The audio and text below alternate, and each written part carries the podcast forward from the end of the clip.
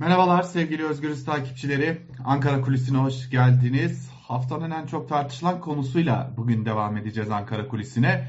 Malum HDP eş genel başkanı Pervin Buldan Kars İl Örgütü'nün olağan kongresinde yaptığı konuşmada HDP olarak çok yakın bir zaman içerisinde kendi adayımızı açıklayacağız dedi ve ondan sonra olanlar oldu.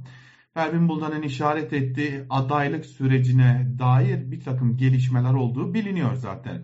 HDP ve bileşenlerinin 5 Ocak'ta tam da altılı masa e, Ankara'da toplantısını sürdürürken İstanbul'da toplantıları vardı ve o toplantıdan çıkan ana fikirlerden biri ortak adayın da desteklenmesiydi. Yani bir bütün muhalefetin ortak adayının da desteklenmesiydi. Fakat bu olmayacak ise eğer bu mümkün değil ise en azından e, bir yerde HDP'nin e ya da bileşenlerinin ve ittifaklarının diyelim kendi ortak adayını çıkarmasıydı. Fakat iddia o ki HDP'nin bileşenleri e, Pervin Buldan'ın Kars'ta yaptığı açıklamadan bir haberdi. Yani Pervin Buldan bu açıklamayı yaptığında bileşenler de şaşkınlıkla karşılamışlardı. Özellikle TİP ve EMEP ortak adaya yani bütün bir muhalefetin ortak aday etrafında birleşmesine daha yakın duruyorlardı. Bu nedenle de daha e, bu yönlü bir eğilimleri vardı.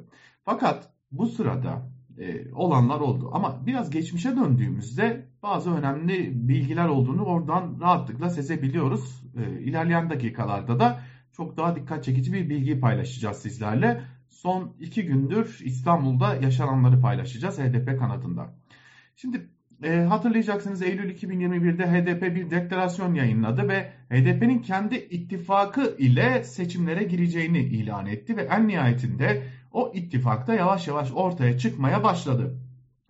Daha doğrusu artık ittifak ortaya çıktı. Ee, nasıl seçime gidecekleri tartışılıyor. Çünkü bir ortak liste tartışması var bu konuda. Henüz tam uzlaşı sağlanabilmiş de değil. Fakat öte yandan e, HDP ortak aday etrafında birleşilebileceğini, bir bütün muhalefet olarak ortak aday etrafında birleşebileceklerini de söylemişti o açıklamada. Yalnız 11 tane de ilke vardı. Bu ilkeler kadın haklarından Kürt sorununa, çevreden e, diğer bir takım meselelere kadardı. E, ardından HDP'nin bir kongresi gerçekleştirildi ve o kongrede HDP'nin mevcut eş genel başkanı Mithat Sancar bir kez daha seçildi. Mithat Sancar o kongrede yaptığı konuşmada artık arka kapı diplomasisini kabul etmeyeceklerini ima etti. Muhalefetin doğrudan ve açık bir müzakere yürütmesini, doğrudan diyalog kurmasını istedi. Şimdi biliyoruz ki uzun zamandır Altılı Masa'nın bazı siyasi partileri diyelim HDP ile bir diyalog halindeler.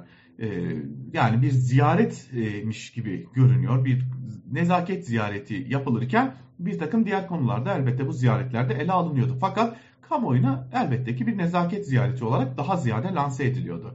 Elbette altılı masadaki İyi Parti e, varlığını ve İyi Parti'nin bu konudaki net bariyerlerini de unutmamak gerekiyor. HDP'ye dair net eleştirilerini de unutmamak gerekiyor.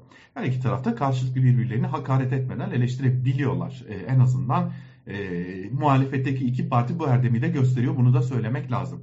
Şimdi öte yandan HDP'nin son iki gündür önemli bir e, hamlesi söz konusu. Özellikle İstanbul'da. İstanbul'da HDP bir yandan bileşenleriyle, bir yandan ittifak ortaklarıyla, bir yandan kendi il ve ilçe örgütleriyle ardı ardına gece yarılarına kadar toplantı yapıyor. Ve ardı ardına yapılan bu toplantılarda tam iki gündür gece yarılarına kadar yapılan bu toplantılarda ortak listeyle mi seçime gidilecek? Evet. Peki bu ortak listeler nasıl belirlenecek? Ee, konusunda bir çalışma yürütülüyor. Çünkü e, bu noktada özellikle tipin kendi e, logosuyla da kendi parti amblemiyle de e, seçime girmek gibi bir arzusu söz konusu ve hal böyle olunca da e, belli noktalarda nasıl bunu uzlaşıya varılabilir bunun peşinden gidiliyor. Öte yandan Cumhurbaşkanı adayı konuşuluyor sevgili dinleyiciler ve izleyiciler.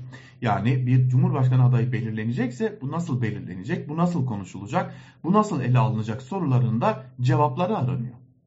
Evet HDP kendi Cumhurbaşkanı adayını belirlemek için toplantılar yapıyor.